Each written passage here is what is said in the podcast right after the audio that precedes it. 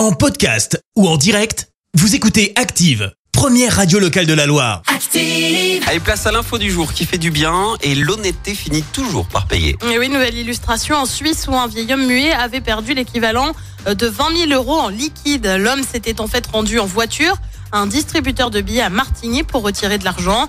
Une fois rentré chez lui, il s'est rendu compte que l'argent avait disparu. Il s'est rendu au poste de police le plus proche pour déclarer un vol. Mais l'argent n'avait pas été volé, il a été récupéré par un couple qui s'est ensuite rendu au domicile du vieil homme pour lui rendre son argent. Surpris et soulagé, l'homme a voulu récompenser le couple et le remercier pour sa bonne action en donnant un peu plus de 500 euros au fameux couple. Merci, vous avez écouté Active Radio, la première radio locale de la Loire. Active.